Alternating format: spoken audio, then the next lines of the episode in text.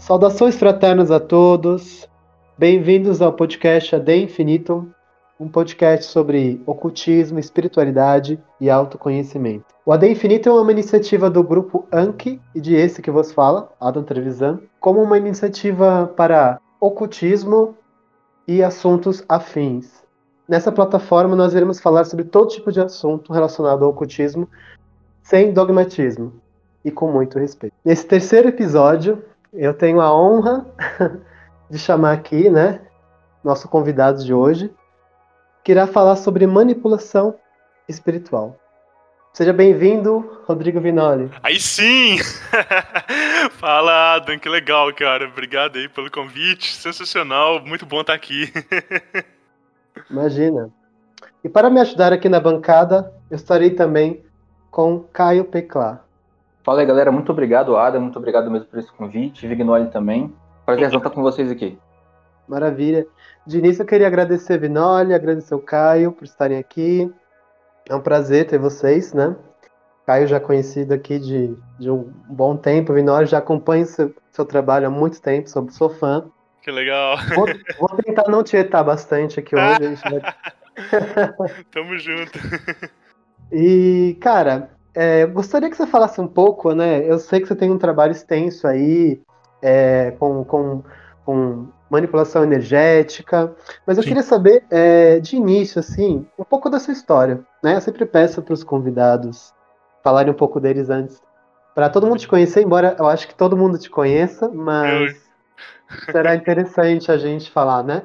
Claro. É, cara, como foi seu início, assim, né? até chegar no, uma, re, uma resumida pra gente. Assim. Sim, sim. É, bom, Adam, é, é, eu, eu sou nascido em uma família né, católica não praticante. Então, assim, uh, na minha infância eu não tive nenhum contato nem com espiritualidade, nem com religião nenhuma. Eu lembro que aos meus, sei lá, 13, 14 anos de idade, eu não tinha a menor noção de qual era a diferença entre uma crença católica e uma crença evangélica. Né? Para mim não fazia diferença, isso tudo era cristianismo, e como a gente não praticava, não praticava mesmo, sim, é, eu não, não entendia nada. E, é, como a gente fala, né, colégio católico é fábrica de ateu, né? Então eu cresci numa escola católica é, e, e com isso eu nutri ali uma grande resistência com temas de religião e de espiritualidade em geral e tal. Então, sem ter um espelho, sem ter alguém para me inspirar, é, até os meus 18 anos eu simplesmente não, não tinha crença nenhuma. É, isso não quer dizer que eu não tivesse manifestações é, é, espirituais na minha vida que a gente só vai conseguir enxergar depois com as lentes da experiência do, né, do presente da sabedoria. Né? Então eu lembro muito claramente de que é, eu era uma criança que tinha insights sobre uma série de conceitos metafísicos, né? vamos supor assim, é, uma, uma coisa que eu lembro com uma clareza. É, quando eu tinha oito anos de idade, eu já sabia a influência que os nomes tinham na personalidade das pessoas. Né? Né? Então eu começava a classificar as pessoas por meio do, do nome delas, né? Então eu sempre fui uma pessoa de observar muito é, padrões e né, esse tipo de situação. E aí, com os meus 18 anos de idade, numa época de rebeldia juvenil, né? Era punk, curtia muito dar um rolê com essa galera e, e, e, com todo esse ceticismo, assim, toda essa crítica a qualquer tipo de, de filosofia né, espiritualista que fosse. É, um dia eu, eu comecei a trabalhar num lugar, né? E, e eu trabalhava num restaurante, eu era um garçom. E uma pessoa, né, um amigo, que eu não conhecia direito, conhecia pouco essa pessoa, chegou pra mim e virou pra mim e falou assim: Você tem alguma coisa diferente? Falei, como assim? Diferente como? Ele falou: Ah, eu acho que você é digno de saber uma coisa aqui e tal. Você acredita em magia? Aí eu olhei pra ele, ri assim, falei assim: Como assim, velho? Você tá falando de soltar foguinho pela mão? O que, que é isso e tal? E ele falou assim: Não, ó, vou te passar um pendrive. Esse pendrive tem alguns documentos. É, dá uma lida. Se você achar que é pertinente, é, a gente conversa. E ele me deu um pendrive com dois livros. O primeiro livro era o Pop Magic, do Grant Morrison. E o segundo livro era o Caos Instantâneo, do Phil Hine. Era um enxerto de umas 23 páginas só, do que, que é um livro muito maior. E eu li aquilo dali, e aquilo dali me tocou num lugar que estava muito tempo esquecido. é, né, era um livro de magia do caos, uhum. né, de pop magic e tudo, é, e ensinava a fazer sigilo, e eu falei assim, cara, que doideira que é essa? Porque ou isso aqui é uma obra de ficção muito doida e esse maluco tá pregando uma peça em mim, ou então isso aqui de alguma forma procede e a, a, a realidade como eu costumo classificar ela não faz né, sentido, então ela é muito limitada. Né? E eu cheguei no dia seguinte para ele, fiquei muito empolgado com aquilo dali e falei, brother, o que, que é isso? O que, que é isso que você me deu? Que, como, é, como é que funciona isso? Ele falou, você gostou? Eu falei, cara, eu não sei ainda o que, que eu acho disso aqui. É, o que, que é isso? Ele falou, é, é, Rodrigo, isso é magia, o que eu te falei. É, experimenta, experimenta para você ver se funciona ou não e tal. E a gente tava no, no turno de de garçom, né? e, eu peguei a bandeja e escrevi um sigilo, fiz um sigilo ali na hora pra gente ganhar mais gorjeta, né? E aí, sei lá, eu conto essa história, né? Eu falo que uh, os nossos ganhos eram normalmente, sei lá, no final do dia 5, 10 reais no máximo, né? Aquele dia a gente fez mais de 30 reais de gorjeta, saca? É, e, e aí eu olhei para ele e falei assim, brother, eu não. eu, eu, eu eu não sei o que pensar, porque para mim aquilo dali já não era coincidência. Eu já tinha certeza de que tinha acontecido alguma coisa ali, eu vi o movimento acontecendo diferente e tal. Eu falei, cara, então, é, como assim? Eu, eu posso fazer qualquer coisa? Aquele foi meu início, né? Foi meu início na magia do caos. É, esse amigo foi uma pessoa com quem é, eu fiz muitas experimentações, a gente trabalhou muita coisa juntos, a gente foi descobrindo um monte de coisa. Né? Nessa época a gente não tinha tanto acesso é, a, a livros em PDF de forma tão fácil, né? Já tinha internet internet, a gente já, já brincava com, com magia digital e tecnologia, etc e tal mas não era uma coisa tão, é, tão vasta quanto é hoje. É, e dali, cara, eu fui para a cabala, eu fui para astrologia, eu fui para o tarô, eu fui estudar um pouco mais de hermetismo, né? Não deixei a magia do caos de lado, fui, fui trabalhando com a magia do caos paralelamente, é, mas fui estudando outras coisas. Eu acho que o que mais importa na minha trajetória que eu preciso falar aqui, né, antes da gente prosseguir com o assunto, é o seguinte: é, quando eu já estava estudando o ocultismo e eu já estava numa ordem iniciática, eu já estava assim é, é, né, dentro de um processo de estudo um pouco mais sério, é, eu, eu conheci o pai de uma amiga, era uma moça que estudava comigo. O pai dela era um maçom, era uma pessoa foda, assim. É, é, você via que ele tinha um conhecimento muito diferenciado. E ele chegou para mim e falou assim: Rodrigo, você devia ir nessa moça aqui. Eu falei: Quem que é essa moça? Ah, ela é uma terapeuta e tal. Você vai gostar de lá, vai lá. E eu achei estranho aquilo dali, ele me deu aquele contato, eu fui na moça. E aí uma casinha, né? Cheguei lá, era uma sala lotada de gente, mas muita gente tal. Eu tinha marcado o horário, isso não significava de nada. Eu entrei na fila ali, as pessoas sentadas num sofá velho, os gatos passando de um lado para o outro e tal. E eu esperei uma hora e meia e tal. E aí fui convidado para entrar. Entrei na sala dela, uma sala minúscula, mas assim, devia ter uns 3, 4 metros quadrados, uma sala minúscula mesmo. Um banquinho assim, eu sentei e ela começou a falar da minha vida, começou a olhar a numerologia ali e tal, é, e, e, começou a falar um monte de coisa e tudo. E uma das coisas que ela me falou que mais me tocou, ela falou assim: você precisa fazer um curso de reiki. Você tem muito poder de cura com as mãos, as suas mãos precisam trabalhar. É, essa é a coisa mais importante que você vai fazer na sua espiritualidade, é, né, para você começar a vivenciar a espiritualidade de fato. E eu saí dali confuso, porque foi, sei lá, 30, 40 minutos de consulta. Eu conversei com ela, ela falou um monte de coisa da minha vida, nunca tinha tido contato com, né, com nenhum tipo de pessoa assim, né? É uma consulta extremamente barata, eu acho que na época era 45 reais a consulta dela, saca? Tipo assim, a gente tá falando disso há mais uhum. de 10 anos atrás. É, e. E eu saí dali e fui olhar o curso de reiki é, olhei esse curso de reiki, mas era muito caro para mim, eu não, não, podia bancar aquilo dali, ou, ou, ou, pelo menos não queria fazer um investimento tão grande. Falei, ah, deixa, quando der, rola e tal. Não entendi porque ela falou isso, mas foda-se. E e aí, foi ter um curso de. um curso com o Marcelo Deldébio, em Belo Horizonte, né? De tarô, cabala, astrologia, é, era um carnaval, e eu fui fazer esse curso. E quando eu cheguei lá, né, era no lugar onde eu tinha olhado o curso de reiki, e o professor de reiki estava na turma dos cursos do Marcelo, fazendo junto com a gente. E aí, o, a gente formou um grupo de, de, de pessoas interessadas ali na turma, e, e, a gente teve esse primeiro curso de reiki, é, né? Ali, aí eu decidi fazer esse investimento, falei, pô, o negócio já me trouxe aqui, é para fazer mesmo e tal.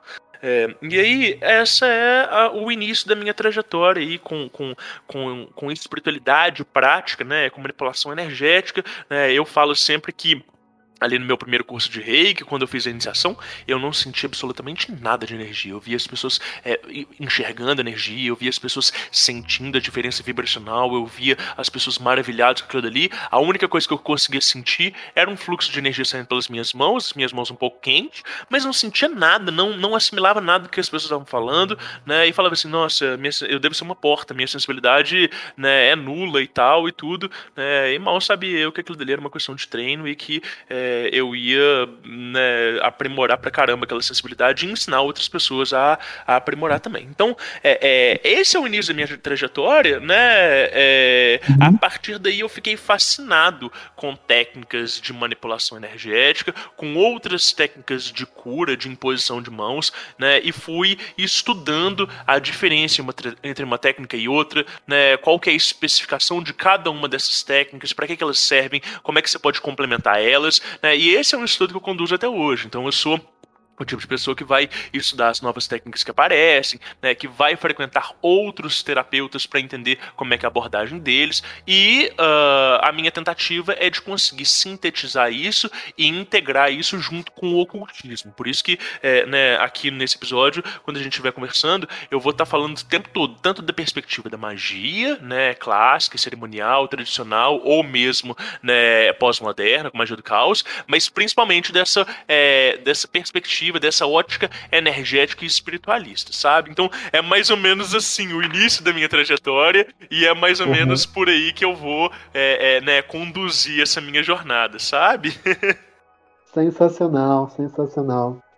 É um brainstorm, né, na verdade, né? Acho que a gente, como tanto é, você quanto Caia, quanto eu, a gente sempre tem um caminho, é um início, um fio, né, que instiga e, cara, muito interessante isso que você falou de alguém te abordar assim num bar, né? é, é aquela história da cigana, né? Deixa eu ler sua mão, mas o cara te trouxe realmente, né? Te deu um fio, conduzir isso na sua vida. Muito, muito interessante mesmo, cara. E. É... Pode falar. É, é, é, muito legal, assim, porque é, era um amigo, era uma pessoa que eu tinha algum, algum contato e tudo, mas, assim, menor intimidade para nada, né? A gente, sei lá, trocava indicações de filmes, saca? Tipo assim, nunca tive, uhum. nunca dei abertura para ninguém falar sobre religião e espiritualidade. E do nada esse cara me vem com essa de tipo assim, ah, é, eu acho que talvez você gostaria de, de, de, entender e saber um pouco mais sobre isso aqui e me apresentar isso na Tora. Então, é, é muito interessante mesmo. O caminho chega para quem tem que trilhar.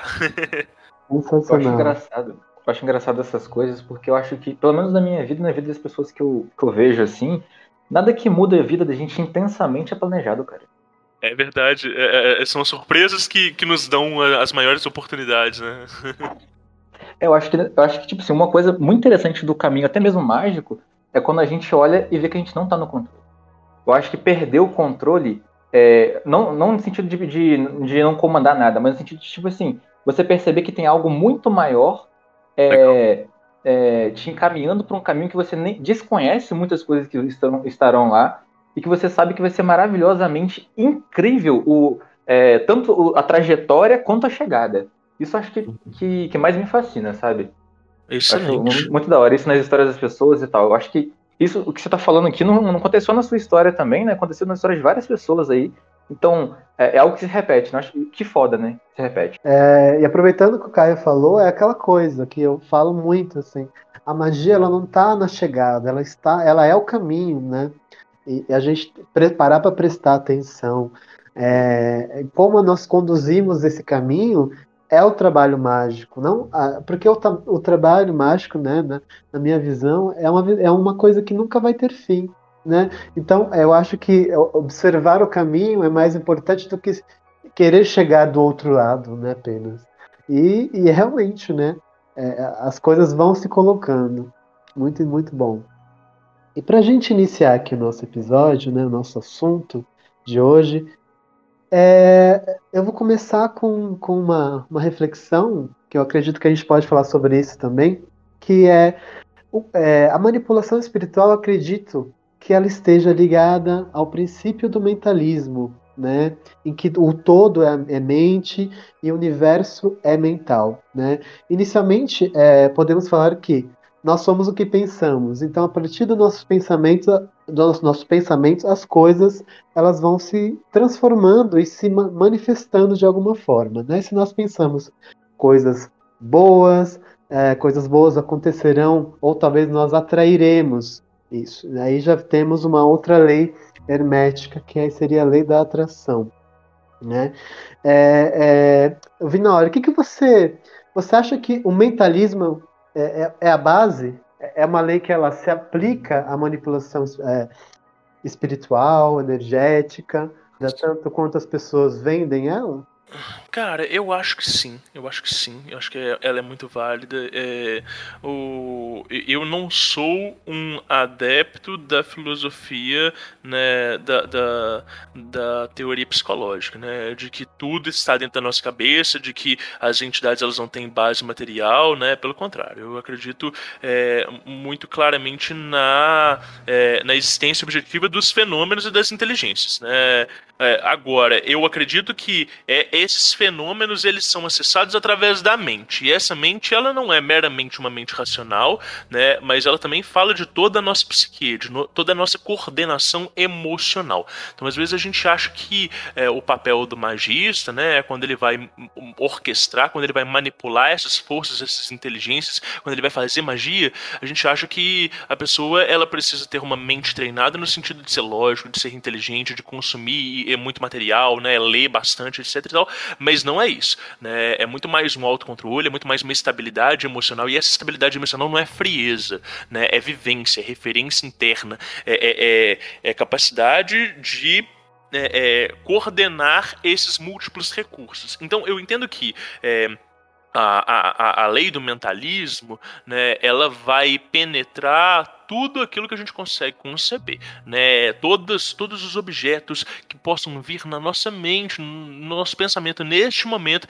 eles são interpenetrados pela, né, pela mente universal e é através da nossa mente individual que a gente acessa eles. Então, fazer magia é uma atividade mental essencialmente. É, não quer dizer que uh, alguns, né, algumas das receitas elas vão ser é, completamente substituídas só pela visualização. Né? É claro que a força de vontade ela pode fazer maravilhas, mas é, eu acredito que, que, que né, é, esse poder mental ele precisa ser desenvolvido, ele precisa ser é, é de alguma forma abordado um passo a passo. Então, é, é para mim, sim, o mentalismo ele é uma regra essencial e eu acredito também que essa lei da atração ela está acessível para todas as pessoas, embora a gente precise aprender né, a entender e coordenar isso aí, sabe?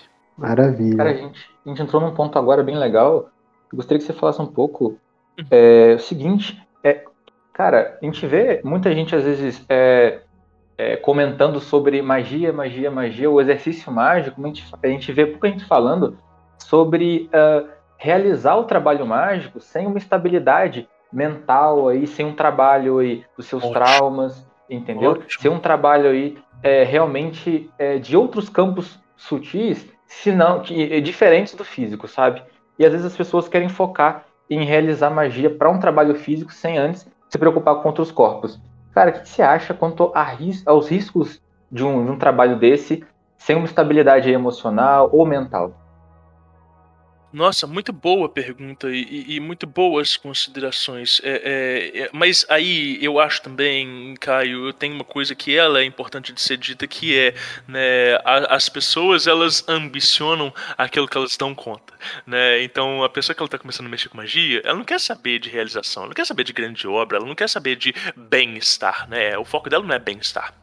O foco dela é dinheiro, o foco dela é atrair o parceiro que ela quer, ou melhor, às vezes ela tem um parceiro que ela quer, mas ela quer atrair outras pessoas para ficar babando por ela, ou então ela quer poder, ela quer reconhecimento. E isso são coisas tão pequenas, né? Assim, não no sentido de que não são válidas, são super válidas. A gente pode fazer magia para tudo, mas eu digo assim, é, quando você vai fazer uma magia para um objetivo tão pontual, tão específico e tão, é, é, assim, é, é, tão próximo, é, você também não precisa de uma estruturação interna tão elevada. É diferente do cara que ele quer é, ter um desdobramento de consciência. Ah, eu quero ver espíritos. Ah, eu quero canalizar um mestre tal. Ah, eu quero é, né, é, chamar o, o, arcanjo da, de tal esfera e tudo. Né, que aí sim vai exigir um, um, é, né, um preparamento interno. Né, e, e, essa outra coisa que eu falo né, de, de desse referencial. O que, que é referencial, gente? É, é muito fácil para uma pessoa que viveu muito pouco ter estabilidade interna.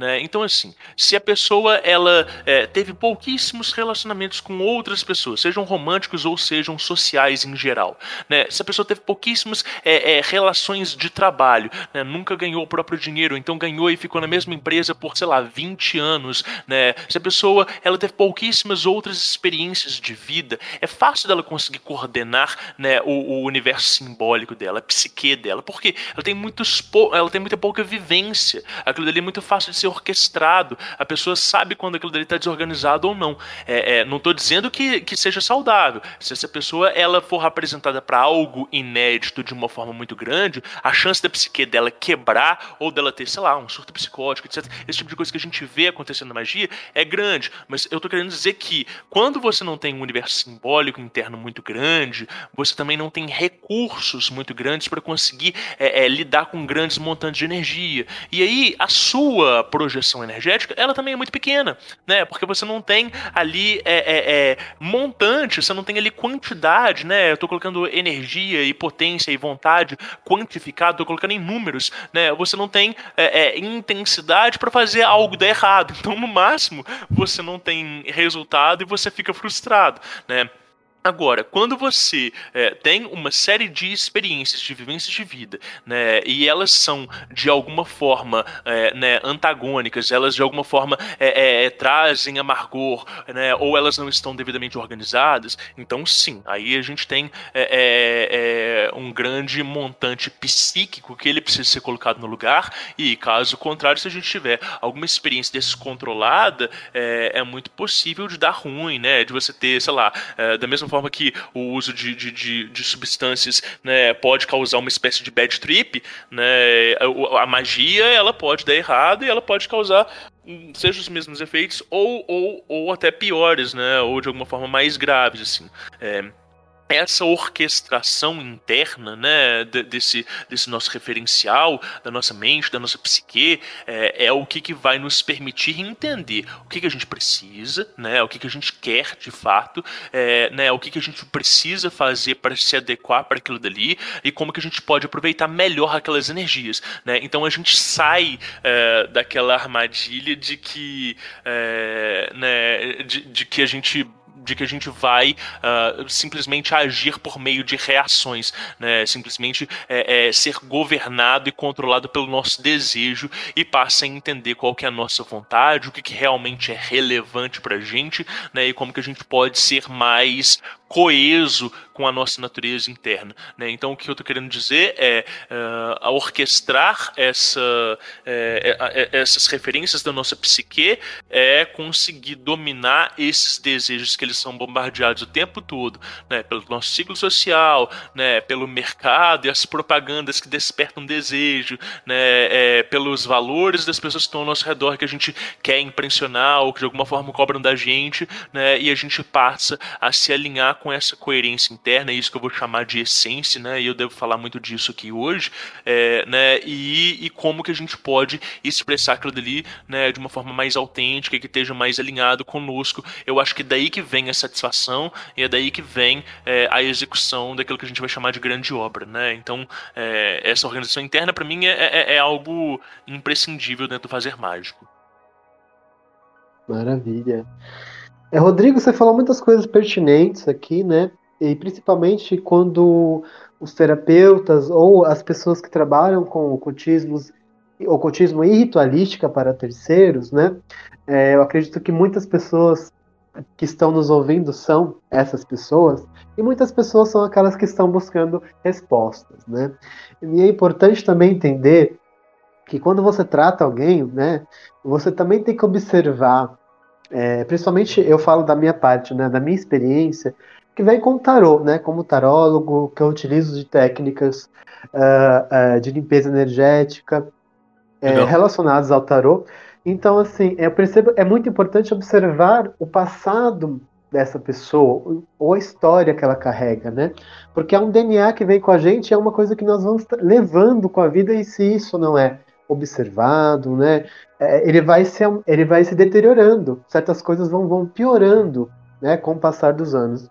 Então é muito importante uh, observar, é, é, porque muita gente quer entrar na magia e às vezes ela não está realmente.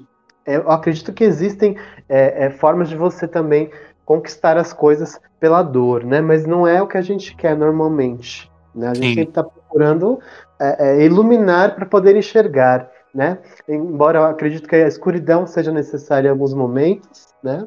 Para nós observarmos o que está do outro lado, às vezes com muita luz também a gente não enxerga.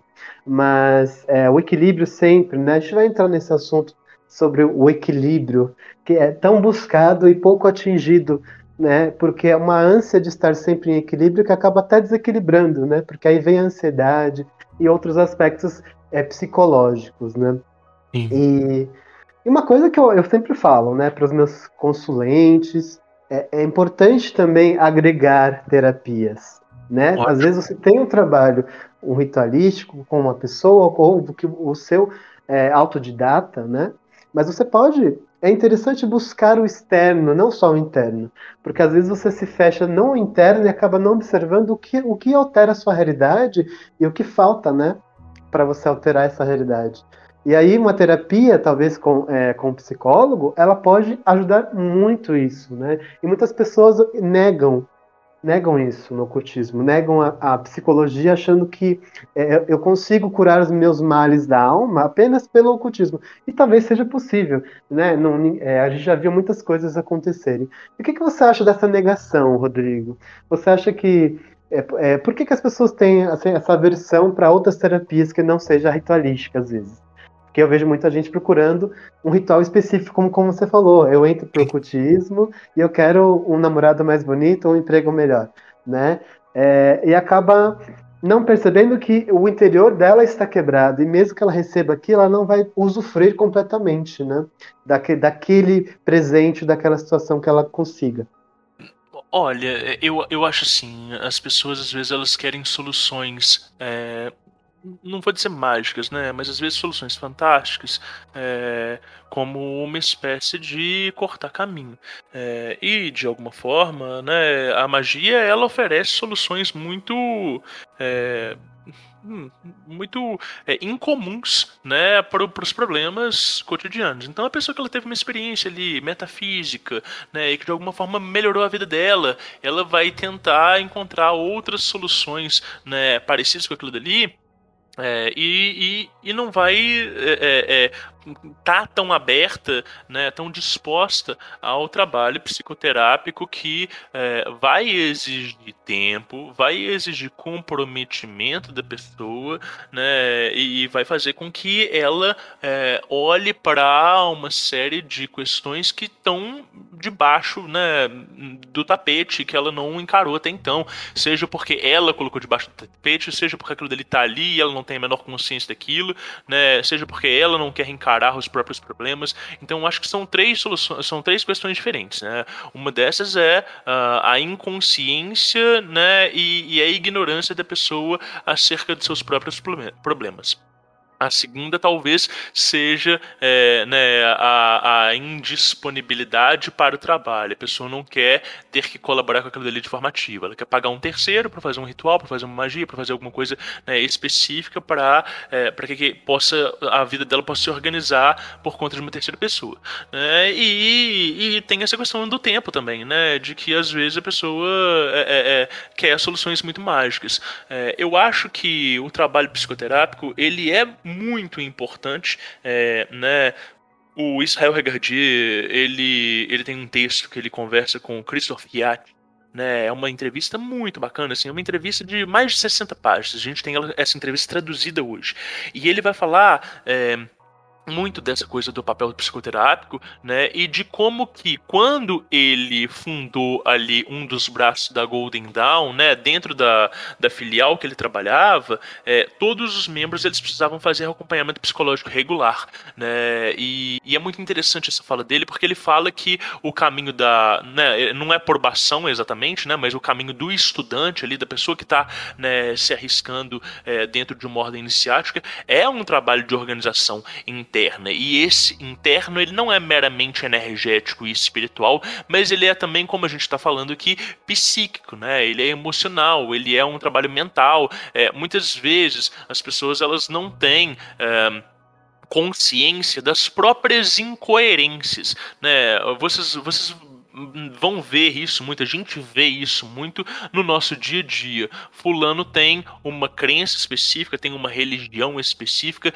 é, tem valores específicos e age de forma completamente contrária ou às vezes até é, né, é, é, é, é incoerente daquilo que a pessoa prega, ou daquilo que a pessoa se diz ser, né? E isso é normal e é humano, né? Essa incoerência ela faz parte é, das nossas posturas, né? O, o que, que a, a terapia e a autoanálise também, né? Eu não vou tirar o papel do magista de se organizar também, é, o que que, o que, que essas, esses caminhos de, é, de, de, de, de reintegração do ser devem fazer é justamente apontar essas incoerências, trabalhar sobre elas, seja para que o ser haja tal como ele diz ser, ou pelo contrário, que o ser comece a se nomear tal como ele age. Então perceba, a gente pode ser extremamente é, é, é, reacionário ideologicamente e ter atos progressistas. Ou o contrário, eu posso dizer que eu sou né, um, um, um super defensor de liberdades e de é, novas manifestações e ter atos que de alguma forma eles firam é, o direito de outras pessoas se manifestarem. É, e aí, quando a gente está falando de coerência, eu posso tanto adequar o meu discurso quanto eu posso é, adequar como que eu me chamo. Né? E, e aí, uma coisa que a gente precisa dizer é o magista, né, se ele está querendo trilhar o caminho da magia, né, além de um além de uma terapia especializada, é importante que ele desenvolva o hábito de fazer autoanálise. Porque se a gente está falando de magia, a gente está falando de é, autonomia energética do ser, a gente está falando que essa pessoa ela tem que ser capaz de produzir insights poderosos acerca de si própria, acerca da sua própria postura, né? E enxergar quando que ela está errada, né? Quando que ela precisa adequar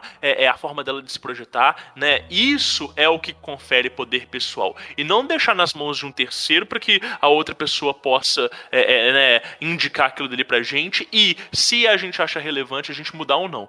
Né? Então, o papel psicoterápico, eu, eu acho que ele é, é muito importante. Eu não vou falar que ele é essencial, mas eu acho que é, né, quando a gente está estudando magia, é, é, impossível a gente não estudar um pouquinho né, de psicologia, seja, mesmo que seja por conta própria. Né? O que, que vocês acham disso? Falam algumas coisas aí que eu comecei a pensar um pouco sobre até sobre a projeção da consciência, que eu achei bem interessante agora.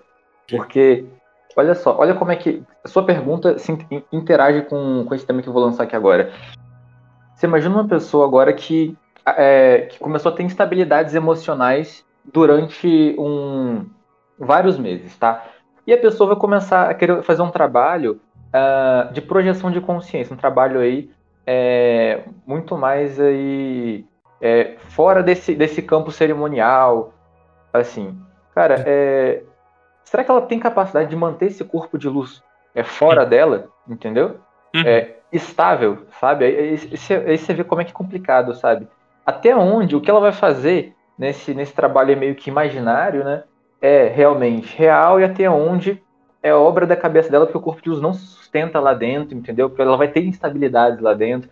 Até onde as reações dela vão, vão ser reações que vão, é, perante essa, essa projeção, vão ser reações realmente que vão permitir uma sustentação de um corpo de luz, né? Então acho que, cara, é, se a gente for pensar quanto a essa questão de, de estabilizar cada, cada corpo sutil, né? Eu, eu acredito, eu, eu penso muito mais, né? essa questão do, do psicológico está muito atrelado também ao trabalho mágico, então penso como se fosse até parte da construção dos corpos, né? Então, cara, se o cara não tem esse corpo estabilizado, eu acredito firmemente que boa parte do trabalho mágico dele vai ser desviado, entendeu? Muito, boa parte Ótimo. dos esforços dele vão ser esforços que vão estar. É, é, é como se você fizesse uma. montasse uma fábrica e você deixasse alguns funcionários desviar o dinheiro dessa fábrica, entendeu? E você está sendo roubado por você mesmo. Na sua frente, você sabe que estão te roubando. Mas você deixa roubar, entendeu? Você não quer tratar o problema, entendeu? Tem uma coisa aí que é justamente isso que você falou, né? Uma projeção de consciência. Então a pessoa, é, né, num primeiro momento, ela está sendo inundada pela própria simbologia interna dela, né? Por toda aquela, é, por todo aquele alfabeto simbólico dela. E aí, se a pessoa não tem esse trabalho interno, se a pessoa não tem esse conhecimento de como é que a psique dela se comporta, né? Quais que são os gatilhos internos dela, né? Quais são as sombras dela, né? O que que toca ela, o que que não toca, né? O que que é importante, o que que não é. Se ela não tem claro quais são os valores dela, como é que ela vai conseguir discernir é, o que que daquela projeção, né? É uma reverberação interna e o que que ali é inédito e está coerente com o trabalho. Né? Então, se você não tem essa, é, né, esse dicionário prévio do, né, das suas sensações internas, de como é que é essa fauna psicológica, é, você também não consegue classificar os fenômenos. E aí, é, né, eu acho que isso é o maior pesadelo, porque viram aquelas pessoas que é, às vezes têm uma sensibilidade exacerbada, mas têm uma péssima interpretação de fenômenos, interpretação de si próprio e confundem né, as suas próprias projeções é, com outras vivências. Então eu vou dar um exemplo muito claro.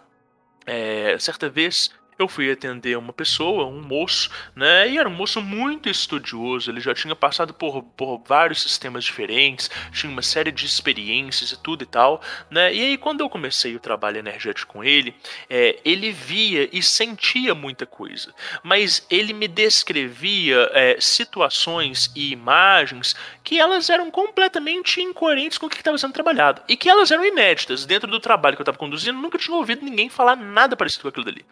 Eu falei assim, opa, pera, às vezes ele tá acessando, né, algum outro tipo de, de, de, de dimensão, outro tipo de plano, ou então, né, as coisas estão se embaralhando aqui, eu vou continuar esse trabalho, e aí fui acionando algumas técnicas de segurança que eu tenho justamente para ir né, entendendo é, é, né, como, é que, como é que se dava a padronização da sensibilidade daquela pessoa.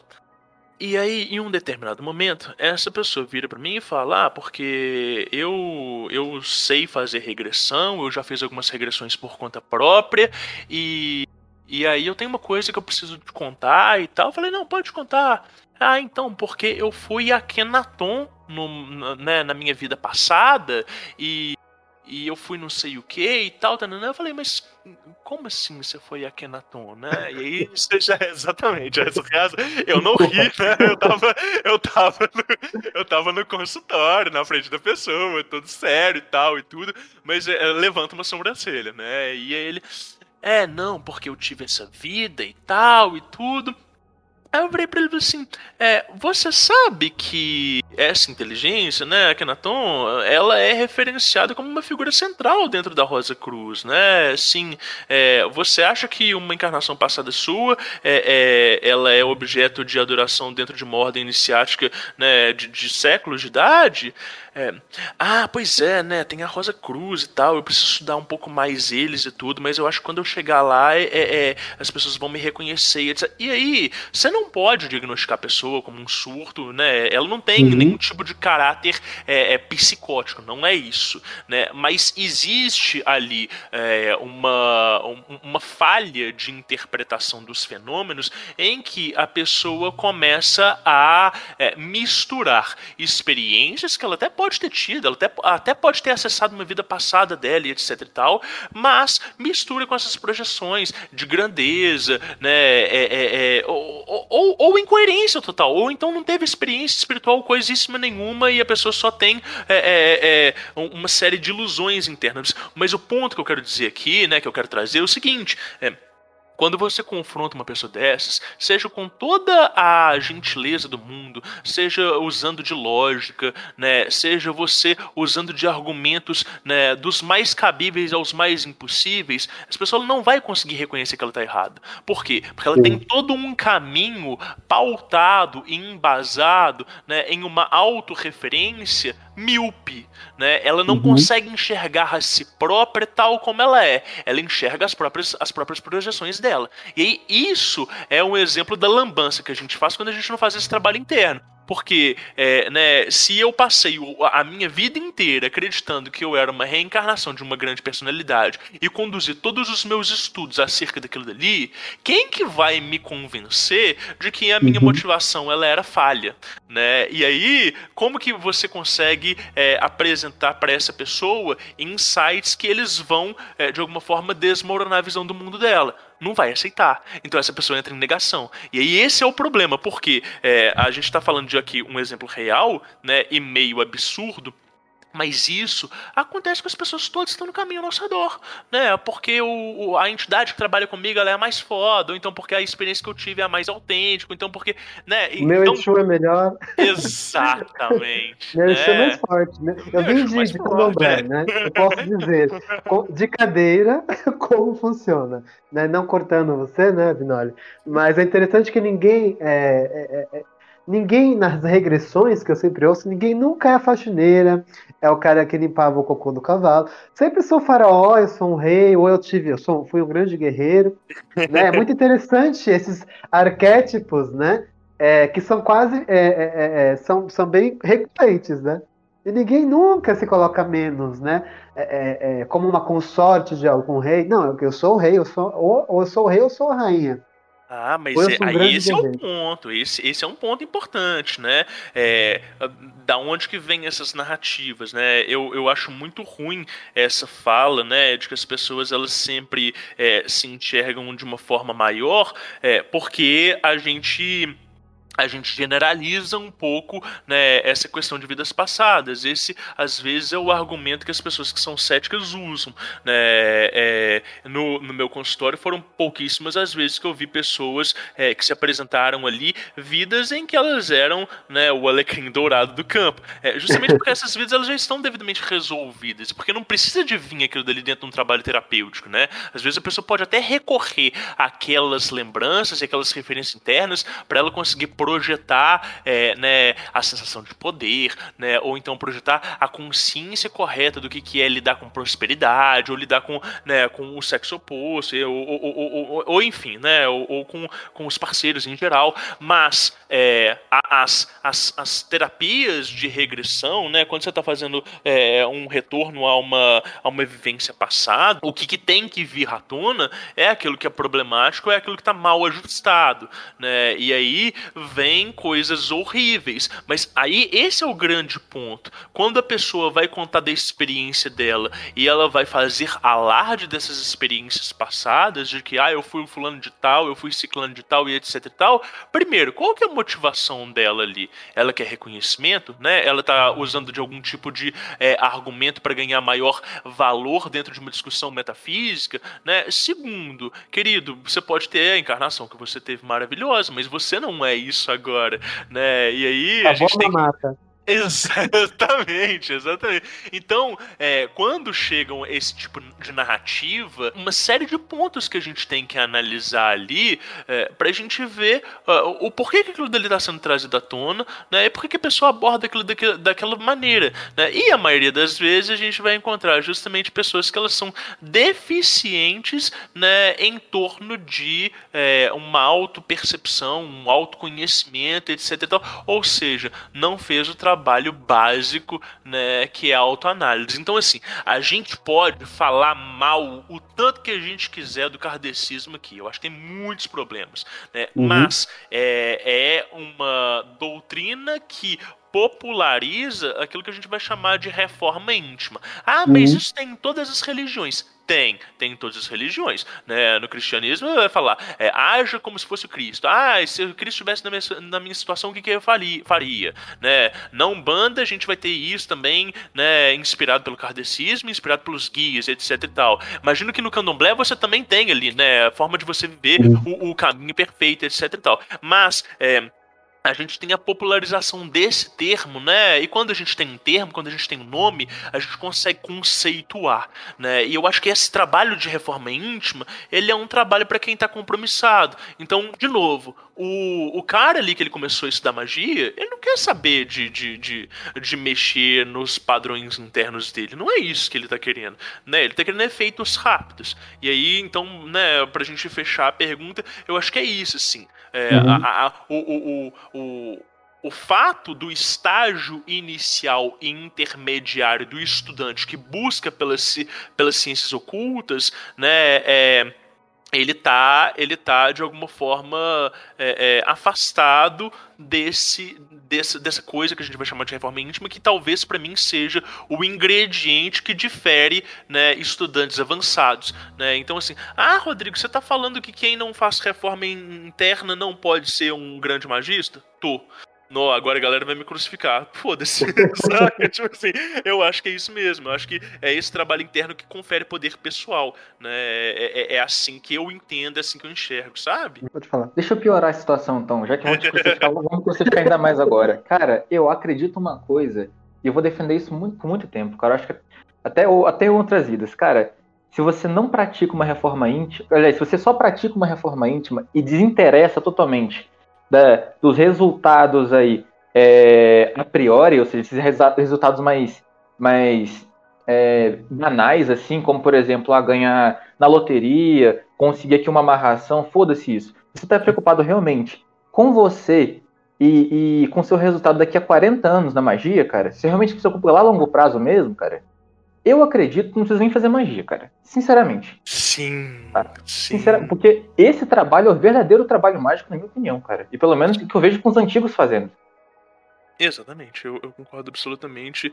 E, e, eu acho que é isso, assim é, é, é através, é, é né, o, o, problema né, desse, desse termo reforma íntima é que ele vem impregnado de uma moral purista. A gente vai achar que isso aí né, é inibir, restringir, etc. E, tal, e não é. Né, se a gente chama essa reforma íntima de ordenamento dos poderes internos, né, isso aí parece muito mais com o que, que o Franz Bardon propõe ali no, no, no sistema dele. Né? Uhum. A gente já vai ver isso em em toda e qualquer obra de grandes ocultistas. Então, eu acho que é isso, assim. Às vezes o, o termo pode causar preconceito, mas essa é a fórmula do caminho iniciático, de fato. Interessante. Sensacional. E complementando, Vinoli, é, é, isso também entre, contra, entre contraponto né, com o que nós vemos é, no caminho, nos caminhos da, da, da árvore da vida, e no, em que nós temos o caminho do meio, os caminhos de mão esquerda e direita. Né, e nós temos uma mão esquerda que hoje em dia é muito divulgada, né? E, e, eu vejo assim, eu, eu, eu, eu, compreendo, eu acredito que esse é um caminho super válido, mas será que as pessoas estão, elas conseguiriam passar? Porque se você é, é, evolui e ascende através da, da utilização do ego, né, e, e atravessar os caminhos através é, na, do lado coletivo, mas do lado individual, né? É, que é uma coisa que é muito falada pela, pelos os praticantes. Eu não gosto de, de, colocar em termos, né? Fica muito, muito reducionista, mas é uma forma de, de dar um nome aos bois, né?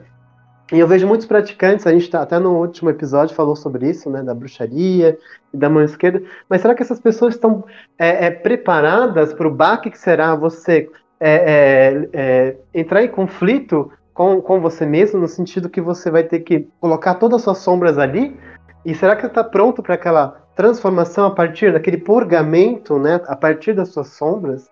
E ele se elevar através disso, que eles chamam de chama negra, né? E, e, e, aí entra também aquela coisa do fanatismo, que nós temos na mão, na mão direita também, que é aquele purismo excessivo, igual você falou, as pessoas elas categorizam aquilo e esquecem que tem um pilar do meio, no meio da árvore. Né? Em que você pode transitar, como eu sempre falo, é, de certa forma, em algum momento da sua vida você vai ter que escolher uma algo que é mais afim da sua energia né? Porque é, transitar o tempo todo entre os dois lados pode ser perigoso para você mesmo, porque você não vai ter uma identidade, né? Mas com o tempo acredito que as pessoas elas vão se encontrando mais. Mas também tem aquela coisa da pessoa ela renegar tudo e esquecer que às vezes renegar tudo talvez não seja é, a melhor opção para ela, porque há algumas coisas que precisam ser vistas. Você não pode ficar, igual você falou, é um tema bem interessante que é ser míope para as suas falhas ou você, você coloca uma projeção do que você acha que é interessante.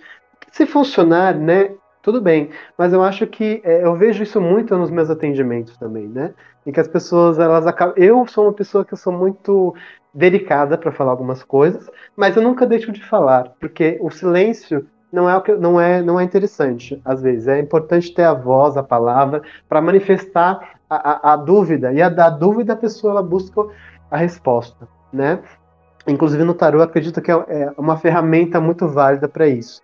Então a gente vê muito isso, né? É, todo mundo aqui já jogou tarô para outra pessoa e você sabe que sempre tem uma pergunta que aquela pessoa ela, vai, ela não vai acreditar na sua resposta. Sim. Normalmente, quando ela está em negação, é, é o que o Rodrigo falou, ela está muito presa na própria projeção dela, né? Então é importante abrir a casinha, né? É, é entender que se você está no mundo onde você tem demônios e anjos, é, outros tipos de, de, de, coisas podem acontecer, ou de manifestações. E que você, é, você não vai poder negar aquilo. Você não vai poder negar é, é que, que, os deuses é, é, nórdicos existem, né? então as pessoas elas colocam tudo em caixinhas. E às vezes, por causa desse dogmatismo muito forte em todos os lados, eu vejo, né? Inclusive eu acho que a magia do caos faz muito bem isso, que é quebrar paradigmas.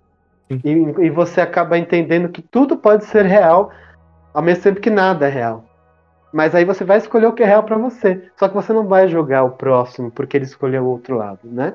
É muito importante isso, mas é, eu acho que essa dúvida e, e é muito frequente entre as pessoas que começam, principalmente com um caminho que é muito dogmático. E o kardecismo, como você falou, é, é incrível nisso, porque eu tive meus estudos iniciais a primeira contato que eu tive, vou falar um pouco de mim agora, gente, tá? Ótimo. É, eu, com 15 anos, eu comecei a ver espíritos materializados, mas na verdade tinha uma visão sensitiva sempre muito forte. Legal. Né?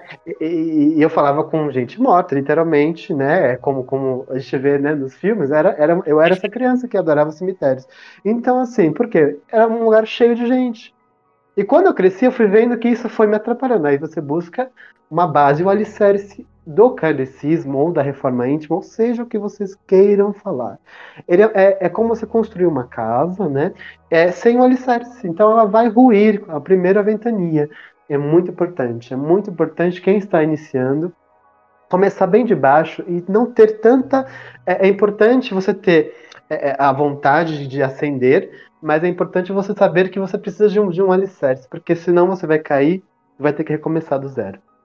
E, e né? muito, muito boa, muito boa fala. É, e eu acho assim, é, a, a, gente falou né, dessa coisa da mão esquerda e tudo, é, mas assim, esses indivíduos eles também trabalham uma espécie de reforma íntima, né? Não sob um paradigma moralista igual é, né, o kardecismo costuma fazer, é, né? Mas o, o, se o trabalho deles é um trabalho de fortalecimento do ego, de desenvolvimento de si, esse desenvolvimento de si ele só é é possível através de coerência interna. Então, talvez os valores sejam diferentes, mas não deixa de ser um, um caminho iniciático no sentido de que é o ser trabalhando sobre si mesmo para ganhar maior poder pessoal. Né? E aí é, as pessoas falam assim: ah, mas como é que pode você dizer que você é uma pessoa de mais de uma tradição de mão direita, né? Falando tanto de poder pessoal e falando tanto de é, né, dessa coisa de ganhar é, é, é maior potência, etc e tal. Falei, gente, eu, eu, eu não defino as minhas práticas de uma determinada forma, não. Talvez isso seja uma convenção para a gente conseguir é, é, né, dizer qual que é o meu objetivo. Meu objetivo é um só. Né? É, é, é, é o meu objetivo é a iluminação minha e de todos os seres. Né? Eu acredito plenamente nisso. Eu acho, agora, eu acho que isso é uma meta é, a, né, a, a, longo prazo, vamos dizer, de vidas. Né? Então eu acho que assim, como que eu consigo conduzir isso, trazendo maior coerência? Coerência para mim, coerência para o mundo. Então os meus atos no mundo, eles têm que estar alinhados com o que eu estou falando. Então isso aqui que o Rodrigo está falando né, nesse podcast, conversando é, é, com o Adam, conversando com o Caio, né, é o que, que eu vou praticar na minha vida, etc e tal. E pode ter coisas, às vezes, que eu não tenho consciência do que eu estou fazendo, né, que eu não tenho percepção das minhas projeções, mas enquanto magista, né, enquanto uma pessoa alinhada com o meu objetivo, né, de, de, de me melhorar e de ganhar maior poder pessoal, eu vou estar 100% atento às minhas falhas. Eu não estou falando só falha de caráter, né? Eu não estou entrando nesse, nessa questão moralista, né? Mas estou falando de falha em relação aos meus valores. O que, que eu acho que é correto de fazer, né? O que, que eu acho que é correto das outras pessoas fazerem, né? E de como que eu me posiciono. É, e, e, e, aí eu acho que é, é, talvez essa seja a diferença aí entre os caminhos, né? De mão esquerda e mão direita, etc e tal. Mas, no final das contas, a gente está falando de uma filosofia mágica e iniciática prática, ela exige sim mudança das posturas do ser para ele conseguir lidar com aquilo dali. Né? O, o, Adam falou né, dessa coisa de, de Exu e de candomblé e tal. Quem que nunca teve uma entidade dessa que não deu um papo reto de falar assim: ó, se você continuar agindo assim, você vai tomar rasteira? Né? Então, ó, é, eu mesmo vou me responsabilizar por essa parada aí. Quer dizer, não quer dizer que a entidade é moralista nem nada, mas ela também tem os valores dela e para haver coesão entre o conjunto, né, de, de, de médium ou de operador, melhor dizendo, e inteligência, alguns desses atos, algumas dessas posturas, elas precisam estar alinhadas e coesas. Então, esse é o ponto, né? E aí eu acho que a gente pode chegar né, na seguinte conclusão, de que a pessoa que é, não está disposta, ela não está disponível para trabalhar sobre si própria, ela não tá fazendo magia, ela tá fazendo alguma outra coisa. Ou melhor, ela, ela pode até estar tá fazendo magia, mas fazer é diferente de trilhar um caminho, né? É, o caminho ele pressupõe um desenvolvimento constante porque você vai chegar em algum objetivo. Né? Se você tá usando de magia para uma coisa pontual, é a mesma coisa que é, o fulaninho que foi ali na Umbanda, né, pedir um favor para uma entidade, um preto velho, para um Exu, conseguiu o que uhum. ele queria e nunca mais pisou ali. Não pode se chamar um bandista, não pode dizer que ele é feiticeiro, não pode dizer nada disso. Né? Eu acho que é isso. Então, é, é, é, é o, o, o, a, a, o desenvolvimento dentro de um caminho pressupõe é, atos e, e, uma postura constante e, né, e aí por isso a gente está falando dessa coisa de reforma interna aqui. Não sei se eu me alonguei muito. Não, mas Rodrigo, Rodrigo, eu gostaria só de compartilhar com vocês uma coisa e depois perguntar para você também o mesmo, que é o seguinte. Eu, eu tenho uma prática que eu faço ela há nove anos. É, inclusive, eu tenho aí 23, comecei isso com 14. Que legal. E com 14 anos eu decidi, e cada aniversário meu, parar em algum momento e meditar coisas que eu deveria parar de acreditar na minha vida. Eu Uau. faço aniversário junto com o nascimento de David Hume, né? E David Hume era um dos maiores céticos da vida da, da, da época dele, né? Então eu pensei, cara, o que eu devo agora é, parar de acreditar? O que eu devo desconfiar? Que eu tenho feito da minha, da minha vida que eu devo desconfiar, esses valores que eu devo quebrar, devo retirar da minha vida nesse momento, nesse ano. Uhum. Então defino aí, nesse meu aniversário, o que, que eu vou fazer durante esse próximo ano é, para retirar aqueles valores né, e começar a desconstruir. Né? Eu penso que desconstruir é uma boa maneira de construir. Eu acho que isso me levou muito a, a pensar muito que, quando eu for entrar na magia de fato, o quanto que é, essa ideia de, de quanto a gente deve estar desapegado, às vezes, de crenças ou de, de autoridade da nossa própria narrativa, para às vezes entender quem que eu sou naquele momento em que eu, que eu falo, por exemplo, que o, que o meu Exu é mais forte, ou que na verdade eu sou a encarnação aí de Jesus Cristo, sabe? Legal. Então, então acho que, tipo assim, tanto que a gente está falando aqui tanto de reforma íntima, tanto aqui de, de caminhos para poder é, trabalhar os seus campos sutis, trabalhar a sua psique. Cara, eu acho que pro trabalho mágico, tá parecendo, pelo, pelo nosso discurso nesse momento aqui, tá parecendo bastante interessante é, levar em consideração isso. O quanto a gente tem é, levado aí, aliás, o quanto a gente tem é, pensado que vale o nosso realmente nosso mérito do nosso discurso e o quanto a gente acha que realmente vale a pena abandonar essa, essa autoridade do nosso discurso e falar, cara, vamos questionar essa parada, velho. Vamos ver se isso aí realmente é verdade, sabe? Tirar um pouco essa nossa posição de rei, entendeu? Virar mendigo e olhar aí como é que anda o nosso reinado, como vários reis faziam antigamente, cara. Sim. Se vestiam de mendigos, iam pro, iam pro lá pro bar, e como a gente bêbada fala demais, vão perguntar o que eles acham do rei, pô. Entendeu? Não, eu não sou burro, cara. Vamos perguntar o que eles acham do rei, entendeu? Vamos ver aí o que, o que os, o que a periferia fala de nós, entendeu? O que as periferias da no, nossa psique estão falando de nós, o que nossas sombras aí estão falando, Sim. entende? Abandonar um pouco essa postura. E eu queria saber o que você acha, é, é, algum exercício que você possa passar, talvez, para a galera, alguma, alguma, alguma ideia que você possa passar, alguma coisa que você possa passar para a galera, talvez ouvindo a gente, achar, cara, eu acho, interessante o papo deles, vou querer adotar alguma prática, alguma coisa. Você é um cara que curtiu. Eu vou ter que cortar né? você, Caio, um minutinho, porque Oi. esse é o meu próximo, a minha próxima questão. eu vou chegar lá agora, na verdade. Né? Meu apelido é ditador, tá, gente? O Caio me colocou esse apelido. Eu sou escorpiano, então eu tenho essa coisa de ser ditador. Vamos lá. É... Vou falando exatamente isso que o Caio, continuando a questão do Caio, na verdade, a gente entra nessa parte de autodefesa psíquica e não tem como falar é, em defesa ou autodefesa sem falar é, da, da, nossa queridinha, né? Acredito que, é, é, que todo mundo saiba quem é, que é a John Fortune, né? Que ela escreveu, inclusive, um livro que tem muito a ver com isso, entre outras coisas. É, inclusive, acho que até o Mota ele escreveu um livro muito parecido, né? Que seria é, com autodefesa psíquica da John Fortune, com, com rituais e, e ritualísticas.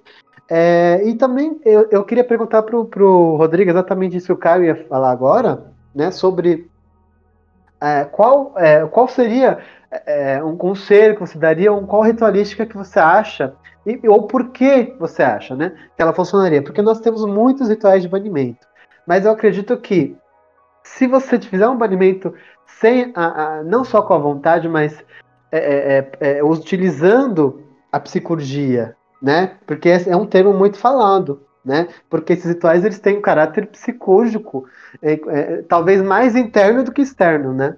É, como o ritual do pentagrama menor, como o ritual é, do pilar do meio, né? E, e nós temos aí é, várias publicações. Então, continuando a questão né, para o Vinório, o que, que o Vinório tem a dizer a respeito desses rituais? Você recomenda? Você acha que a, a reforma íntima ela ajuda mesmo? Né, a gente, eu tenho minha opinião, acredito que o Caio também, mas é, o que, que você acha desses rituais é, colocados assim como paracetamol hoje em dia? Olha, é, é, primeiro eu queria né, é, é, aproveitar a fala do Caio, assim, ele falou uma coisa que foi muito legal, que eu achei que, que um poder de síntese muito bom, assim, dessa coisa de é, se tornar peregrino para conseguir reconhecer a, as periferias da nossa psique. Eu acho que é, isso, saca? É sobre isso, né? E eu acho que essa, essa coisa que a gente estava falando mais cedo, né, que o Adam trouxe de projeção de consciência tem que ser sobre isso, né? A, a, geralmente a visita nos terreiros, a conversa com os Exus, né, é, que, que são tidos como espíritos marginalizados, é justamente para nos mostrar essas periferias internas é, e às vezes para a gente conseguir reconhecer o, o interno, esse interno na gente, a gente precisa de ter essas vivências externas, né? Então, é, é né, retomando aquilo que, que a gente estava falando um pouco mais cedo né, de experiência de vida, de ter referências, às vezes a gente não consegue descortinar né, os nossos próprios véus por conta própria. Ninguém é, é, é capaz né, de conseguir se explorar só por si, sem ter contato com o outro. Então é, é a vivência com o diferente, é a vivência com aquilo que contrasta, que vai nos permitir aí sim, né, é, é, é assimilar aquela situação externa a gente e aí sim é, trazer isso para o interno e conseguir encaixar e trazer aquilo que a gente estava falando de coerência, né? Então essa vivência das periferias, né? Eu acho que essa palavra é muito boa. É, ela, ela é a, ela é o que, que separa o magista, né? O dotado do, do entendimento do metafísico do profano, da pessoa que está vivendo uma vida mais automatizada ou que que é, ela pode até estar tá vivendo uma vida plena, mas é que ela não tem a consciência de como que esses fluxos energéticos se dão internamente. Então, é, reparem, né, que eu estou colocando aqui que é, a consciência no ato de observar muda a forma do aproveitamento das experiências, né?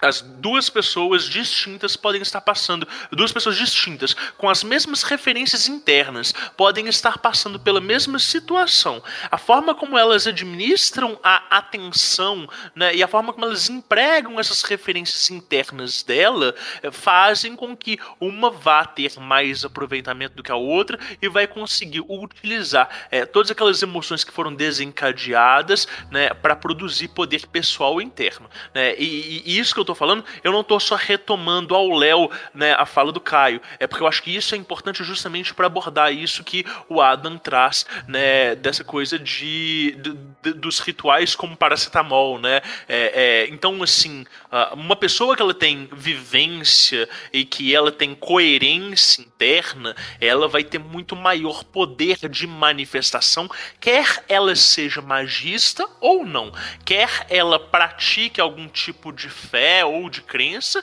ou quer ela seja né, é, meramente um experimentador. Então, magistas, por si só, não têm mais poder pessoal do que outras pessoas. Quem tem poder pessoal é quem confronta a si mesmo, né? E, e, e quem, quem consegue é, é, produzir essa organização interna. E claro que essa organização interna ela não é meramente psicológica, né? Se, se fosse assim, os psicólogos eles seriam pessoas muito bem resolvidas na vida como um todo, e não é o que acontece, né? Na verdade, a gente vê é, é muitos psicólogos que eles vêm para esse caminho das terapias holísticas e complementares complementares, alternativas, justamente tentando é, é, complementar certas respostas que uh, aquela ciência fria e muitas vezes né, muito racionalista não confere. Né? E aí você tem outras linhagens de psicologia, e você tem outros autores que eles vão ser revolucionários, que eles vão trazer isso. Né? E e aí, eu acho que sim, uh, esse termo, né, a psicurgia, né, é, é, é, essa, essa nossa conexão com uma determinada egrégora ou com um ritual faz uma grande diferença, né? É muito mais fácil de você performar um ritual, né, ter uma prática mágica, que ela esteja alinhada com seus valores, que ela esteja alinhada com, as com as suas emoções. É, não quer dizer que, não, não estando alinhado com a egrégora daquela prática, que ela não tenha poder intrínseco. Né? E aí eu vou falar que existem, né? E isso é dentro da minha concepção energética, talvez vocês discordem de mim, mas para mim existem é, diferenças, gradações, graduações é, de efetividade dentro dos rituais de banimento. Então, para mim, né, igual a galera da magia do caos, né, o Peter Carroll coloca lá gargalhado como um banimento, Cara, legal, é um banimento, funciona, funciona, dá para banir humor, se dá para banir o humor, dá para fazer alteração de estado de consciência, se não fosse poderoso, Exu e Pombagira não usava, funciona. Dizer que uma gargalhada ao Léo é a mesma coisa que a execução de um ritual gnóstico do pentagrama, não é dizer que um ritual gnóstico do pentagrama que ele foi né, projetado de uma forma sincrética e que ele vai usar vogais e não sei mais o que, pode ter toda a explicação né, que, que o autor quiser dar ou que uma ordem iniciática queira empregar. Dizer que aquilo dali foi montado de uma forma é, né, pouco orgânica e artificial tem o mesmo valor né, de um ritual menor do pentagrama que vai empregar nomes milenares e que vai usar de forças de inteligência arcangélicas. Quer o operador acredite na existência objetiva delas quer não é, é gente é, é, isso que a gente está falando. O argumento a palavra vai conseguir é, é, é fazer, fazer milagres e colocar, ah, banimento é tudo a mesma coisa. Agora, na hora que você vai trabalhar com medição energética, na hora que você vai trabalhar com a sensibilidade das pessoas, existe uma diferenciação. Né? Ah, mas isso não é ciência, é pseudociência. Ah, você, você está, de alguma forma, é, é, impressionado ou enviesado, isso é só palavra contra, contra das outras pessoas. Ótimo, então é, façamos testes, né? A gente não pode usar método científico porque não é exatamente ciência. Mas pega um indivíduo que ele tem uma sensibilidade energética maior do que normal e que ele nunca teve contato com nada de ocultismo e performa vários rituais de banimento na frente dele e pede para ele descrever quais são as sensações e vai anotando. E aí, né, se você tiver possibilidade, se a pessoa quiser, é, é, performa com, com essa pessoa é, atos de, sei lá, um ataque astral, né, e veja o que, que, segura mais, né. Através dessas provas a gente vai conseguindo entender que sim, existem rituais que eles têm, é, né, um, efeitos bem definidos e outros rituais que eles são vendidos como coisas miraculosas que não são, né. Dito isto, é, a pessoa não precisa de ter exatamente, uh, né, a, a, a, a função, uh, uma, uma conexão com a egrégora, mas meramente isso que a gente está falando. O, o, a intenção de proteção, ou a intenção de banimento, de limpeza, ou a intenção de desvinculação de uma determinada energia, de um determinado objeto né, é, do campo áurico dela, dela, do local e etc e tal. Né? A, a, a, vontade da pessoa direciona o ritual. Não quer dizer que rituais não tenham poder próprio e que eles não possam amplificar e tornar mais coesa essa vontade da pessoa. Respondi ou dei muita volta? Respondido, para mim, perfeito. A gente, claro que é, a, colocando um, um, um, adicionando, né, uma, um comentário sobre algumas é, situações, né? Como é, vamos falar um pouco do John Fortune é, nesse aspecto, é, de que quando ela começou, você pode falar melhor sobre isso, que eu com certeza, né? Eu já li alguns livros, mas não tenho tanta afinidade, mas uhum. gosto muito do que eu li, né?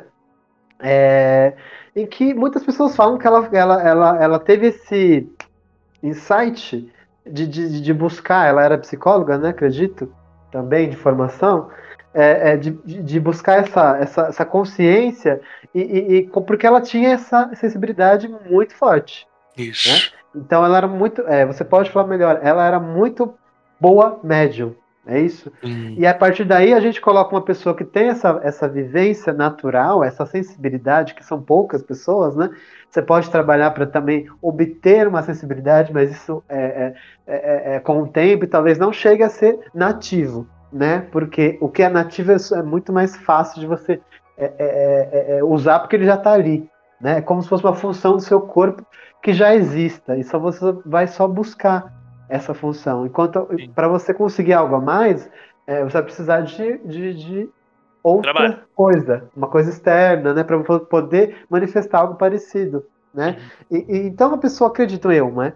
Minha, minha visão uma pessoa que tem essa mediunidade muito forte, essa sensibilidade, ela vai conseguir manipular muito mais facilmente, como John Fortune, como Crowley, é, como vários é, é, desses ocultistas é, é, é, famosos e, e, poderosos, porque eles tinham essa sensibilidade, né? Imagina para você poder canalizar um espírito, né, uma mensagem espiritual. E aí também voltamos para a parte do kardecismo e que isso é feito, né? Isso é explicado, isso, isso, é, isso é, é ensinado e, e, e, com a reforma íntima e, e, outros aspectos também de estudos, né? Porque o estudo, o conhecimento é a luz, né, para a gente seguir. Muita gente fala que autodidatas por si só pode fazer as, as coisas. Eu acredito que sim mas ele precisa também da parte literária, é, da parte teórica, para fundamentar o que ele já sabe meio que de natureza. Né? E esses rituais eles têm essa fundamentação. Então, eles têm o estudo, né? Como você falou. É, o gnóstico ele pode ser mais forte, digamos assim, né? entre aspas, que, que a gargalhada. Né? E, e, o, e o banimento do maior do hexagrama ele pode ser muito mais forte, porque ele tem muitos elementos ali que fazem muito sentido né? Aí vocês quiserem falar sobre isso. é, então, o, o, o, Rodrigo, sim. Rodrigo, deixa eu, só, deixa eu falar um detalhe que eu acho que você fala muito isso no, você falou muito no YouTube, cara, é, sobre isso no menor do pentagrama. Eu acho que a gente é, tem, tem mérito a gente falar um pouquinho sobre isso aqui. Cara, existe uma, existem dois, dois campos ali que a gente vai estar, tá, que estão sendo trabalhados quando a gente faz, sei lá, um ritual menor do pentagrama. Então a gente está trabalhando tanto em nível físico ali, com, com é, fazendo símbolos, escrevendo símbolos ali é, no campo áurico, eu estou vibrando. Então tem todo um teatrinho, vamos dizer assim, uma historinha que eu conto para mim mesmo, para acreditar que realmente alguma coisa está acontecendo. E que realmente está acontecendo algo em outros campos sutis, certo? Sim. É, cara, é, em, em que medida. É, é, a resposta é praticamente óbvia, tá? Mas em que medida você acha é que tem diferença o cara somente acreditar que é um teatrinho que ele está fazendo, ou ele vê como um teatrinho, ou a pessoa que realmente vai lá e constrói, sei lá, vou fazer agora o pentagrama e eu realmente paro e fico ali uns três minutos só observando aquele pentagrama que eu acabei de desenhar. Sinto aquele pentagrama, começo a colocar nele, é, começo a ver, é, a entender dele vários sentidos. Por exemplo, cara, eu quero sentir esse calor desse pentagrama, eu sinto. Daqui a pouco eu quero sentir, ah, tem, tem algum barulho? Esse, esse, esse, essa chama tá queimando com barulho? Entendeu? Começa a querer sentir em vários, com vários sentidos, começa a botar mais energia nisso. Cara, qual você acha que é a diferença do cara que vê, coloca isso em campo astral, imagina isso, visualiza isso, muita energia, para o cara que somente faz lá um teatro?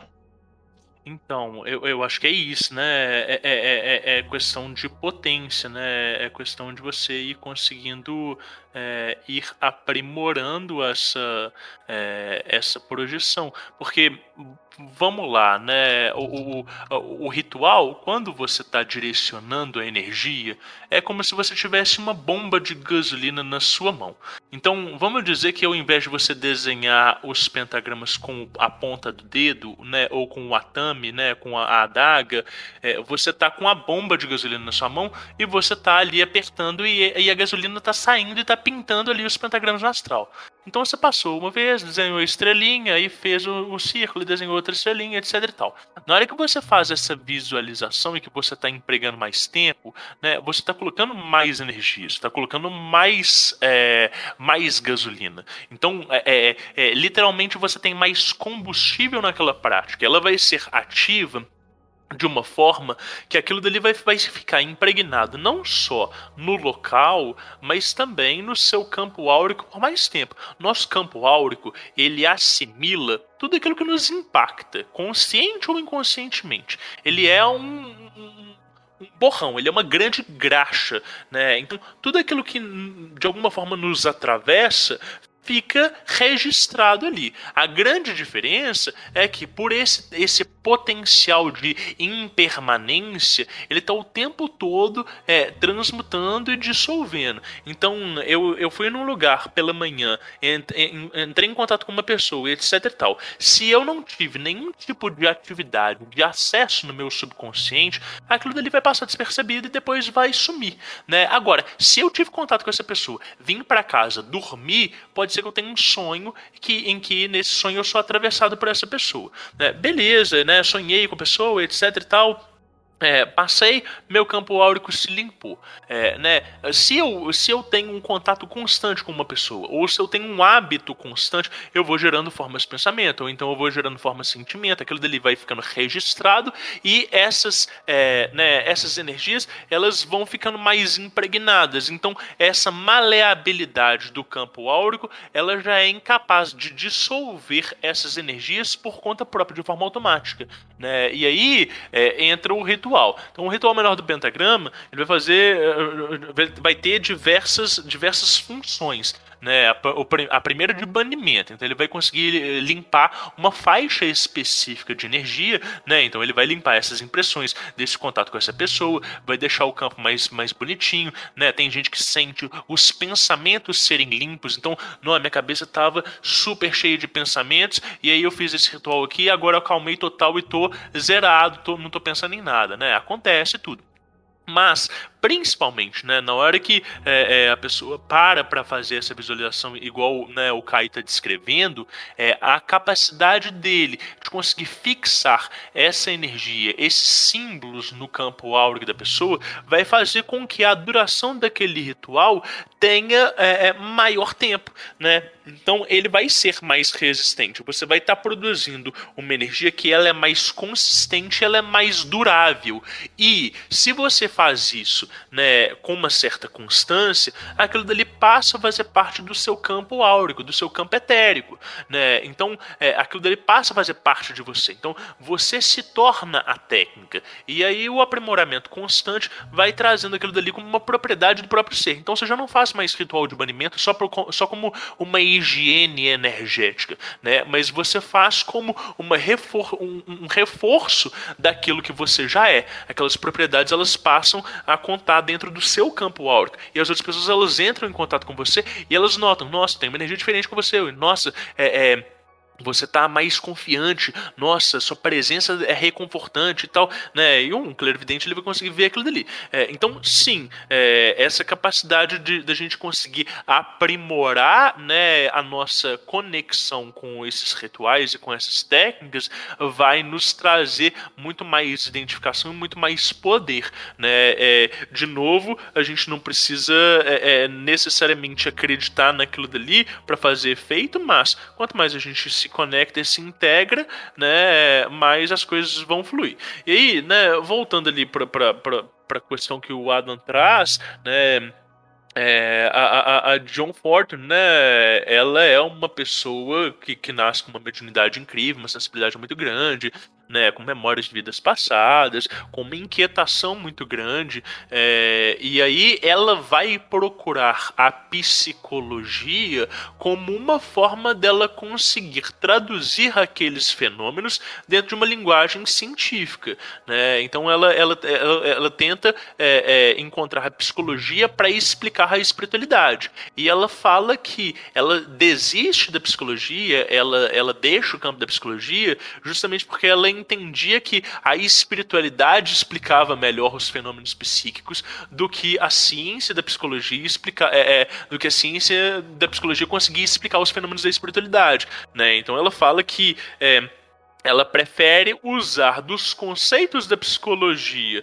né, para outros magistas, para conseguir fazer com que eles explorem melhor a magia, do que tentar traduzir a magia em termos psicológicos e científicos. Né? Então, é, é, é ela toma um banho de água fria, achando que né, aquilo que. Uh, as pessoas chamam psicologia de pseudociência. Eu, eu acho que pode ser chamado de ciência, né? tem um método.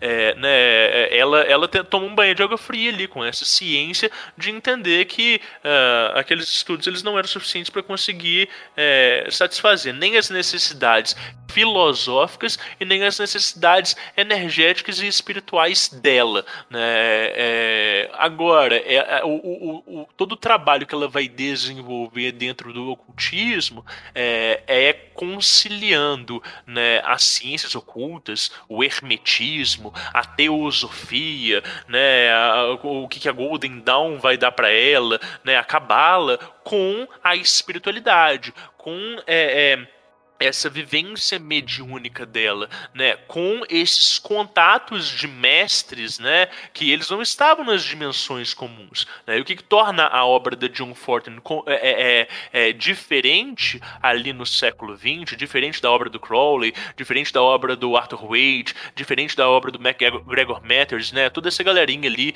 né, que compõe aí a tradição esotérica ocidental, é justamente essa capacidade dela de conseguir, né, entrar em em contatos com entidades que são de dimensões muito superiores às, às inteligências que se apresentam é, né, em, em mesas girantes, ou em centros espíritas, ou em terreiros, né? Então, é, é, os mentores dela vão trazer um novo termo, né? Um novo conceito que eles vão falar. Olha, você é uma médium cósmica, né? Diferente de um médium espiritualista, que ele é capaz de praticar necromancia, né? Que ele é capaz de é, entrar em contato com espíritos de mortos, sejam entidades ou sejam eguns, né? É, você tem contato com é, é, é pan, é, inteligências de panteões, né? Você consegue canalizar divindades, você consegue canalizar espíritos da Terra, né? E, e, isso é muito raro e muito incomum comum.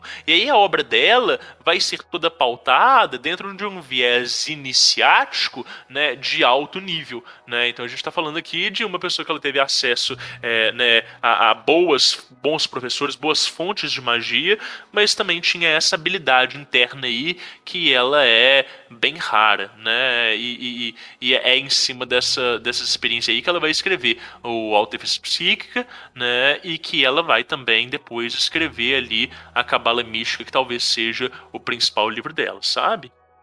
Vocês estão ouvindo o som do tabu se quebrando.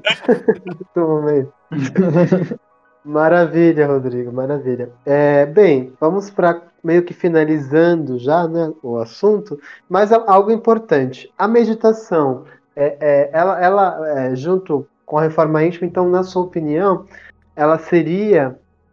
Ela, a meditação também ela seria uma chave para você ter consciência dessa, dessa manipulação, talvez, ou, ou, ou, fortalecer a sua identidade no presente. As práticas orientais, você não sei se você tem alguma afinidade com ela, com elas, né? Como yoga, elas falam muito disso, né? São escolas bem interessantes e, e muitas pessoas, inclusive o Crowley, né, foi buscar ali é, muitas informações é, e talvez isso tenha fortalecido algumas, algumas, algumas práticas dele também, né? É, você acha que a meditação é, ela é tão importante quanto as pessoas dizem? Cara, sim, eu acho que sim. É, é, mas eu acho que a gente tem que ter assim essa, esse entendimento de que a meditação ela não precisa ser uma coisa estática, né? É, a, a, hoje, hoje a gente tem né, isso com mais clareza por causa da tecnologia, né, que nos permite aí escutar um monte de meditações guiadas e não sei mais o que, né, então a gente consegue ter aí esse entendimento de que é, é, pode ser uma coisa muito mais ampla do que meramente fechar os olhos e ficar, né, em zazen ali.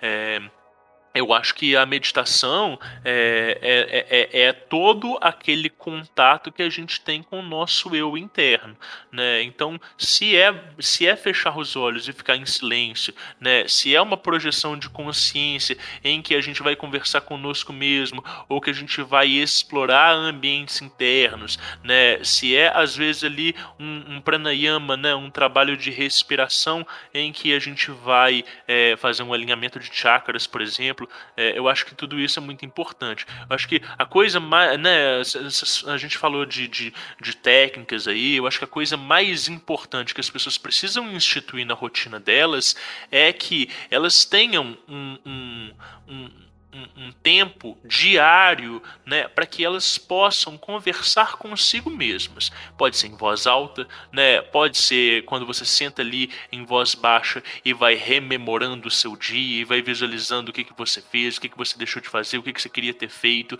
Né, mas o, o ponto disso tudo é a pessoa conseguir entender é, né, com uma visão crítica dentro de um estado de consciência alterado é, como que tá a vida dela, para onde que ela tá indo, para onde que ela quer ir, né? Como que ela pode administrar isso tudo. Eu acho que é, é, é isso é muito importante para que a gente tenha aí é, é, uma perspectiva diferente né, do, do de, de, quem nós somos e tudo. Entende? É, lembra que eu usei aquela palavrinha logo lá no início, né, miopia acerca de si mesmo? Essa miopia, ela se dissolve quando a gente tem a capacidade de prestar atenção sobre nós mesmos, sobre quem nós somos, onde que a gente quer estar, né, de uma forma que ela seja é, é, é sem viés, né? Que a gente consiga dissociar a nossa personalidade, os nossos desejos, o que, que as outras pessoas querem da gente, né? Do que, que a gente quer de fato.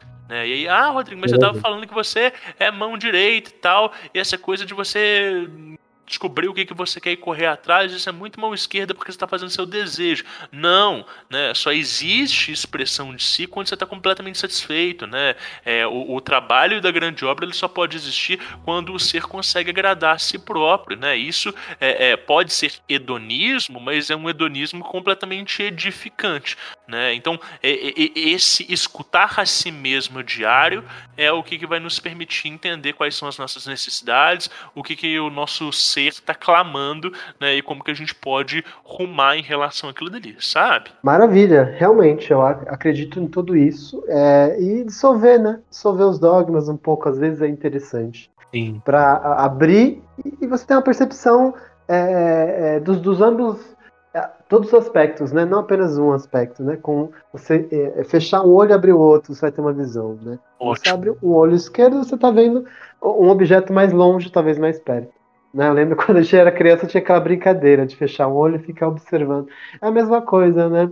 É a miopia, talvez, que nós colocamos a, a, a nossa, nossa visão, né? Ela não é necessária, às vezes. A gente tem que tentar ultrapassar é, é esses limites aí que é, é muito importante pra gente. Isso acho que a magia do caos, voltando a falar, ela, para quem leva ela, né, com seriedade, é, é, consegue compreender já logo de início, né, para quem hum. inicia. Sim. Bem interessante. Ótimo.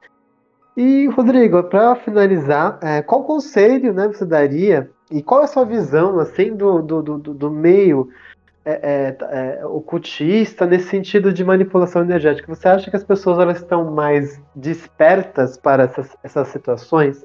Ou para é, os trabalhos tanto teúrgicos quanto tamatúrgicos é, relacionados à manipulação da energética? Você acha que o, o, após todas essas coisas que vieram com pandemia, né?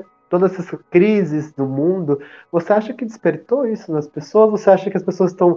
É, é algumas retrocederam, é, é, muitas retrocederam e não houve uma evolução. Como você está enxergando, para finalizar, a, a, a, a, energia e, e a evolução também, como você também atende pessoas, né? Você tem contato. É como você enxerga essa busca? Você acha que aumentou? Você acha que a coisa está evoluindo? Pela dor, talvez? Ou você acha que muita gente parou mesmo e, e, e é, continua resistente? Olha, eu, eu acho assim. Eu acho que é, a, as pessoas elas estão sim muito mais abertas para a espiritualidade, para magia, né, para o desenvolvimento de si. Isso eu consigo enxergar. É, eu não consigo enxergar isso dentro da comunidade ocultista. Eu acho que é, é, nós somos muito preconceituosos com as práticas alheias. É, eu acho que a gente é muito taxativo, eu acho que a gente é muito cabeça fechada, eu acho que a gente está o tempo todo né, é, é, julgando e, e, e, desfazendo, e que as pessoas elas têm uma dificuldade muito grande de escutar o outro. Né, isso é uma coisa que eu percebo. Então, assim, é, se você me perguntar se existe estudo estudo existe, existe estudo, as pessoas têm estudado bastante, têm é, procurado muitos cursos, muitos livros, PDF, etc e tal. É, é, é ótimo, é, é, é sensacional, excelente. Existe desenvolvimento energético? Eu acho que não. Acho que as pessoas elas estão é, é, muito cercadas de certezas próprias, né? E muitas vezes não tem ali as referências é, mais adequadas para conseguir conduzir é, os próprios estudos com, com grande autonomia, né? Ah, Rodrigo, por que que você está dizendo isso? Né? Porque eu sinto que a gente tem, é, né? A gente vai cunhando termos para para julgar a prática alheia, né? Então, uhum. no candomblé a gente fala muito dos marmoteiros, né? Uhum. Da, da, como é que é? Tem, tem, enfim, tem outros termos aí. EQ, é... EQ. A gente chama de EQ. É. Pessoas que falsos, falsos é, zeladores, né? e que é um termo para falso, né? A incorporação falsa, mediunidade não tão, tão é, é, avançada, ou talvez é, é, pessoas que utilizam de forma não, não, não, não correta. Aham, aham. É, e aí, no nosso meio, a gente tem o esquizoterismo, né? Ah, porque fulano é esquizotérico. Ah, não, porque isso aí é nova era. Ah, porque. E aí, é, né? Eu acho que essa, essa coisa taxativa ela distancia a gente um pouco da gente conseguir entender é, o, o, qual que é o discurso, né? É, é, e o que aquilo dali pode nos apresentar como possibilidades. Então, né? é, eu vou, eu vou falar rapidinho de, uma, de umas vivências minhas que eu acho que é importante pra gente né, uhum. trazer essa conclusão, que é o seguinte. Quando eu comecei né, o trabalho ali com o reiki, é, tem um monte de pessoas que eram apaixonadas com a técnica. Nossa, maravilhoso, reiki faz maravilhas, é a coisa mais maravilhosa do mundo. É uma técnica foda, ela é muito boa e eu recomendo para todas as pessoas dentro do ocultismo que querem começar o trabalho energético que se iniciem no reiki. É uma coisa rápida, prática, segura né, e completamente intuitiva. Então eu acho que o primeiro passo é essencial. Né? É, existem muitas outras técnicas que elas são complementares. E cada um dos instrutores dessa técnica, cada um desses cursos que você for fazer, eles vão te falar que aquela técnica é única ou que aquela técnica é melhor do que as outras por causa disso, disso, disso, disso, disso.